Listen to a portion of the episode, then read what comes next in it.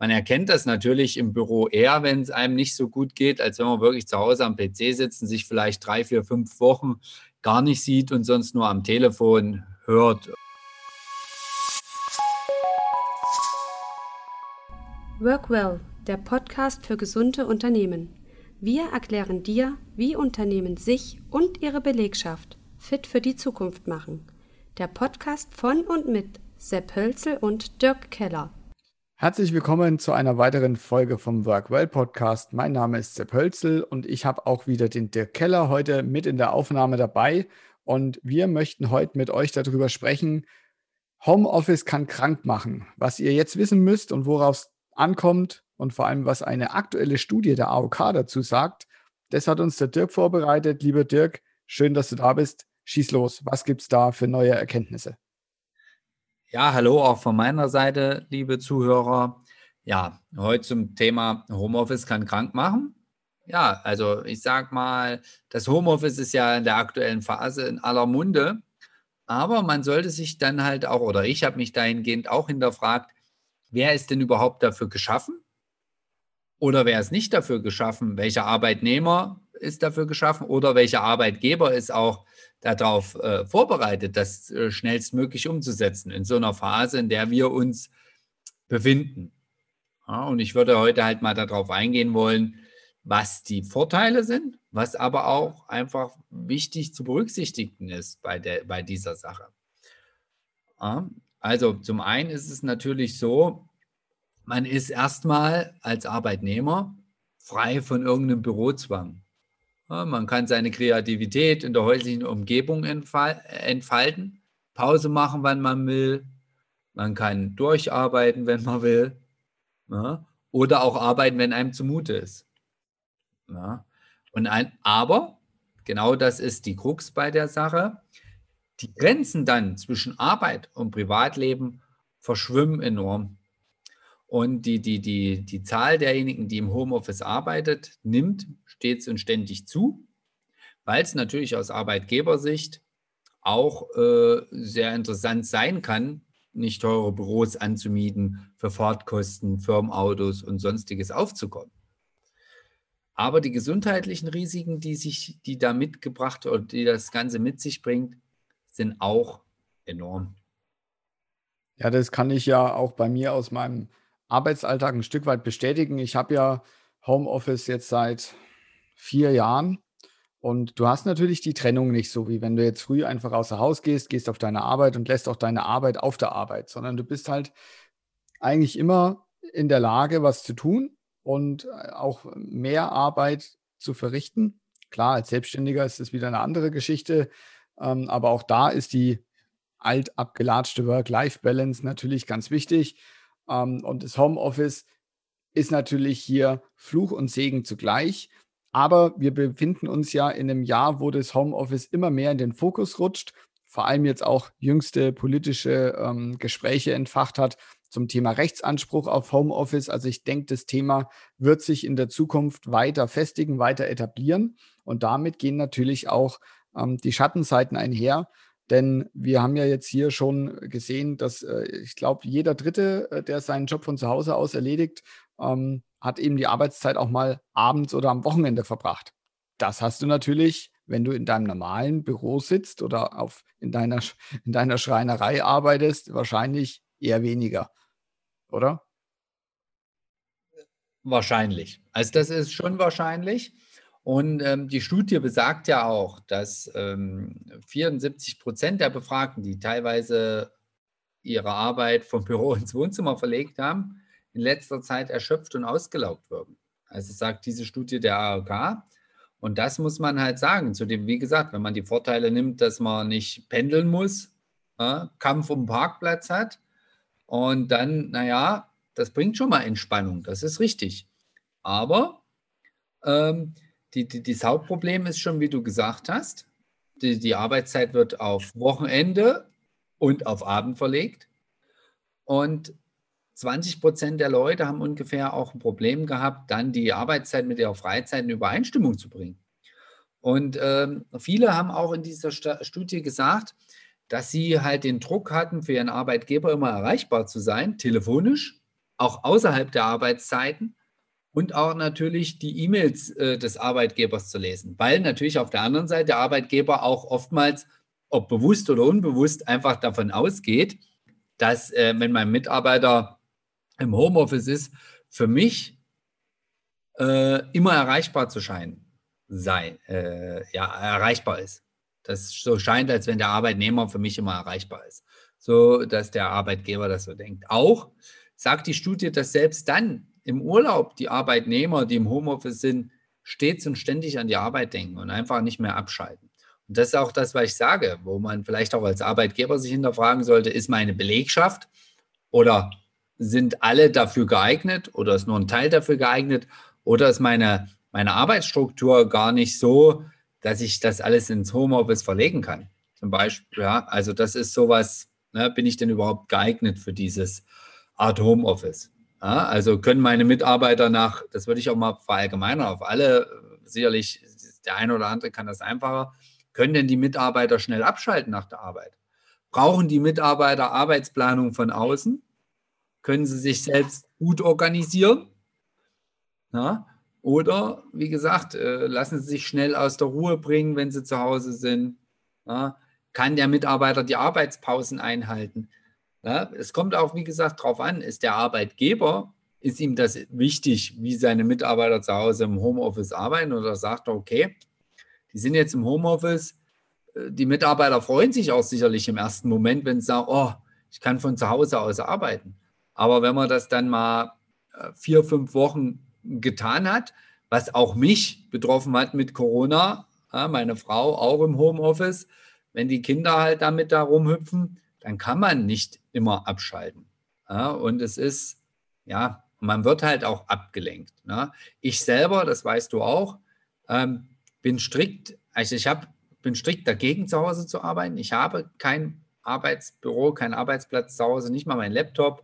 Das ist alles auf Arbeit, weil ich habe natürlich nur 500 Meter bis ins Büro. Aber wenn ich arbeite, gehe ich ins Büro, um genau das zu vermeiden, weil ich so ein Typ bin, der nicht abschalten kann. Also bei mir ist das auch wirklich so. Äh, ich habe das ja auch immer gehabt, immer erreichbar, Handy und sonstiges.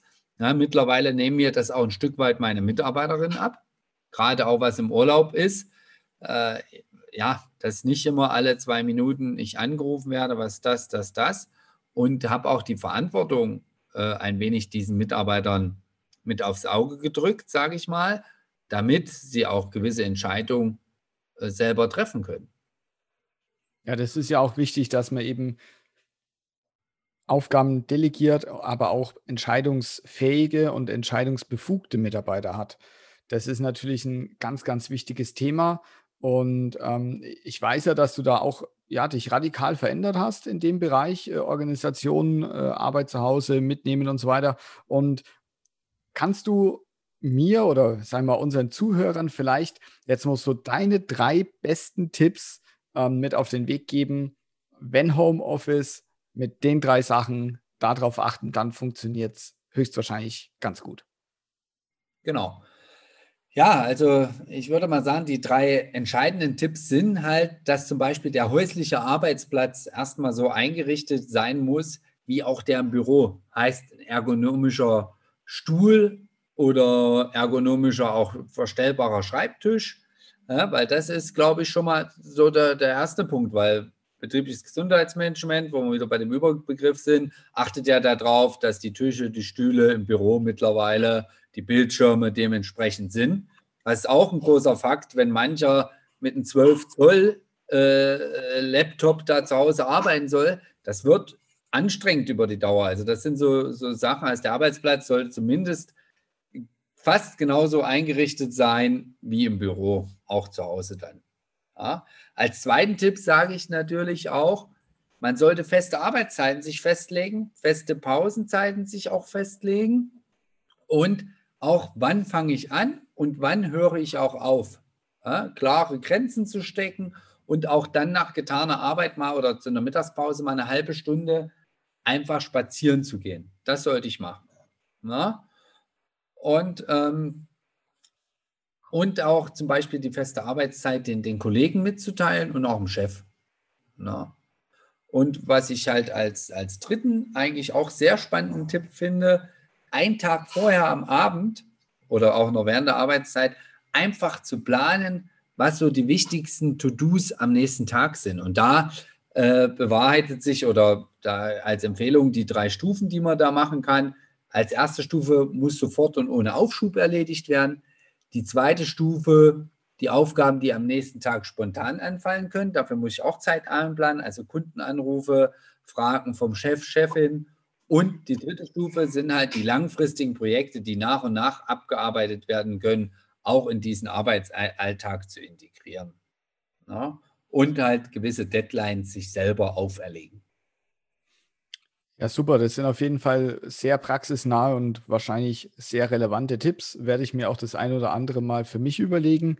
Was äh, mich jetzt nochmal heute interessieren würde, ganz speziell, du bist ja in dem Bereich betriebliches Gesundheitsmanagement zu Hause, hast jetzt gerade schon angesprochen mit dem Arbeitsplatz, dass der eben auch ergonomisch ist, dass man ja das, was im Betrieb äh, ganz äh, vernünftig und schön geregelt ist, eben auch zu Hause hat oder zumindest schaut, dass man das professorisch, wenn es jetzt nur vorübergehender Homeoffice-Einsatz ist, äh, eben auch für sich regelt. Ich meine, ob ich jetzt privat oder, oder beruflich am Schreibtisch sitze zu Hause, da ist Ergonomie ja auch immer wichtig. Aber was mich jetzt speziell nochmal interessiert, dein Steckenpferd, die betriebliche Krankenversicherung, wie kommt denn da die Herausforderung mit dem Homeoffice ähm, vielleicht an die Herausforderungen der betrieblichen Krankenversicherung? Wie, wie kommt das zusammen? Gibt es da eher Chancen oder eher Risiken oder wie können, kann sich das eine mit dem anderen äh, gut ergänzen? Hm, ja, spannende Frage. Es ist ja so, wenn ich jetzt meine Mitarbeiter im Homeoffice, äh, im Homeoffice habe und als Büroleiter, als Chef oder so, sehe ich die ja gar nicht jeden Tag oder nur per Videochat und sonstiges und kann ja gar nicht so auf die Gefühlslage, wenn mich das interessiert, wie gesund meine Mitarbeiter sind, direkt eingehen. Und deswegen finde ich das sogar noch spannender, die betriebliche Krankenversicherung für die Mitarbeiter zu, zu schaffen, die zu Hause sind. Weil die Arbeitskollegen, wenn die sich untereinander kennen, dann sagen die, ja, du siehst heute aber erschöpft aus oder müde, geht es dir nicht gut. Man erkennt das natürlich im Büro eher, wenn es einem nicht so gut geht, als wenn man wirklich zu Hause am PC sitzt und sich vielleicht drei, vier, fünf Wochen gar nicht sieht und sonst nur am Telefon hört. Äh, ja, und deswegen finde ich das dann noch als noch sinnvollere Ergänzung auf die Gesundheit seiner Mitarbeiter im Homeoffice zu achten, wo zum Beispiel ein Teil, was wir letzte Woche auch hatten, die Telemedizin zum Beispiel ja sein kann, wo der auch von zu Hause aus gleich mit einem Arzt sprechen kann oder gewisse Vorsorge. Äh, Dinge, die man über die betriebliche Krankenversicherung machen kann, zum Beispiel Erschöpfungsvorsorge, ähm, wo man halt auch merkt, äh, wie geht es denn dem Mitarbeiter? Also das wird natürlich der Chef nicht wissen, aber der Arzt erkennt das dann natürlich, ähm, ob er jetzt äh, überfordert ist oder Richtung Burnout steuert, ja, weil er sich so viel zumutet und wirklich noch mehr arbeitet als schon im Büro, dann ist das eine sehr, sehr gute Ergänzung, was der Arbeitgeber dann in dem Moment noch für seine Mitarbeiter tun kann. Weil auch das aus der Erfahrung, ich persönlich kenne nicht viele Firmen, die sich einen Kopf machen, wie ergonomisch mein Mitarbeiter im Homeoffice sitzt. Also jetzt aus der Erfahrung raus gar nicht. Natürlich muss man auch sagen, Corona hat das äh, sehr beschleunigt, dieses Thema. Aber wenn der Arbeitgeber die Verantwortung für seine Mitarbeiter schon über, übernehmen möchte, ne, die er auch in den Büros hat, also der das schon macht, betriebliches Gesundheitsmanagement, alles, alle Facetten, die es dann gibt, dann äh, sollte man auch darauf achten, dass es zu Hause ähnlich gut vonstatten geht wie im Büro in der Firma. Ja, es leuchtet auf jeden Fall ein. Ähm, es bleibt spannend mit dem Thema Homeoffice, gerade jetzt, wie du schon sagst, das Jahr 2020 hat das Ganze beschleunigt und die politischen Diskussionen ja untermauern das ganze Thema. Also hier sollte man auf jeden Fall schon für die Zukunft planen mit seiner Belegschaft und seiner strategischen Ausrichtung als Unternehmer.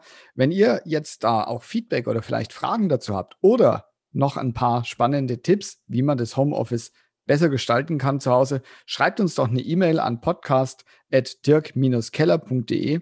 Wird uns auf jeden Fall ganz, ganz, ganz stark interessieren und vielleicht gibt es dann auch noch mal einen Teil 2 ähm, zum Thema Homeoffice. Ich habe jetzt erstmal genug gelernt für heute, lieber Dirk. Ich danke dir für deine Ausführungen Und ähm, ja, du hast das Schlusswort. Ja, ähm, ja, danke auch äh, von meiner Seite an alle Zuhörer wieder. Und äh, vielleicht als abschließenden Satz, es gibt immer zwei Seiten der Medaille.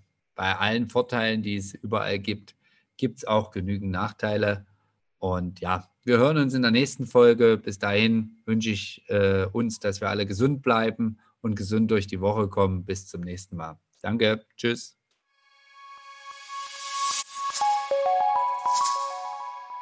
Danke fürs Reinhören. Wenn du in Zukunft keine Folge mehr verpassen möchtest, abonniere den Workwell Podcast. Bis zum nächsten Mal.